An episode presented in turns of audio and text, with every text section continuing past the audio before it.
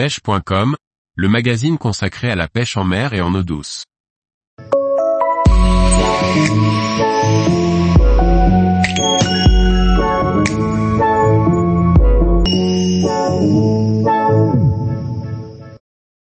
La carangue à grosse tête ou carangue GT, la reine des récifs. Par Guillaume Fourier. La carangue à grosse tête, appelée aussi carangue GT ou ignobilis, est un carnassier puissant qui chasse autour des récifs coralliens. Caran ignobilis, Forscal, 1775. La carangue à grosse tête est pourvue d'un corps massif argenté, élevé et compressé latéralement. Avec sa grosse tête et sa large gueule, elle est taillée pour la chasse. Ses yeux sont gros et sombres. Sa nageoire caudale est fourchue. Les carangues ignobilis adultes sont solitaires et habitent les récifs de lagunes et hauturiers. Les juvéniles sont quant à eux dans les estuaires, ils s'alimentent de crustacés, crabes et langoustes, et des poissons la nuit. Les barrières de corail sont des postes clés. La carangue est un poisson puissant apprécié des pêcheurs sportifs au lancer et en jigging partout dans le monde. La technique numéro 1 pour viser ce poisson est le popping. Il s'agit de lancer un poisson nageur de surface dit popper au plus près des récifs de corail. Les carangues longent les récifs par petits bancs à l'affût de petits poissons. Ce popper faisant un maximum d'éclaboussures et de bruit en surface dérange notre carnassier territorial qui sanctionne le petit poisson inconscient. S'ensuit un combat mythique avec ce monstre de puissance.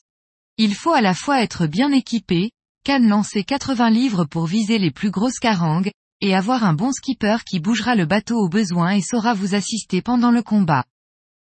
L'autre méthode est la pêche en jigging, pour viser les carangues dans des profondeurs de 10 à 50 mètres. Il faut prévoir une tresse 0,80 livres et un bas de ligne de 2 mètres en nylon 150 à 200 livres. Le frein est réglé entre 8 et 12 kg pour viser les plus gros spécimens.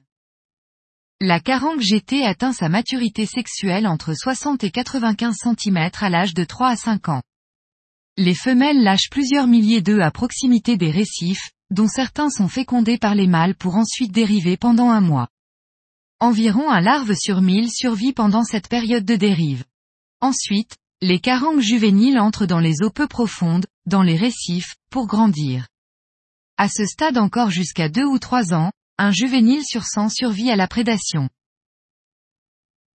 Taille légale de capture, minimum légal, aucune, je préconise 50 cm. Taille de maturité sexuelle, 60 à 95 cm.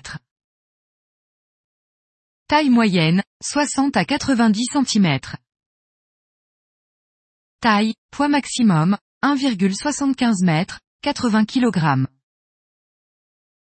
Record de France, 41,50 kg, La Réunion, 26-1 2003. Record du monde, 72,8 kg 1,68 m, Kagoshima, Japon, 6-6 2006. Les grands individus peuvent être porteurs de la ciguatera, dite maladie de la gratte, notamment lorsque les carangues sont prises à proximité des récifs coralliens. Cette intoxication alimentaire est liée à l'ingestion de poissons pêchés aux abords des récifs tropicaux ou subtropicaux. Mais attention, les migrations des carangues peuvent être longues et les poissons porteurs de la toxine sont parfois capturés loin des récifs. Tous les jours, retrouvez l'actualité sur le site pêche.com. Et n'oubliez pas de laisser 5 étoiles sur votre plateforme de podcast.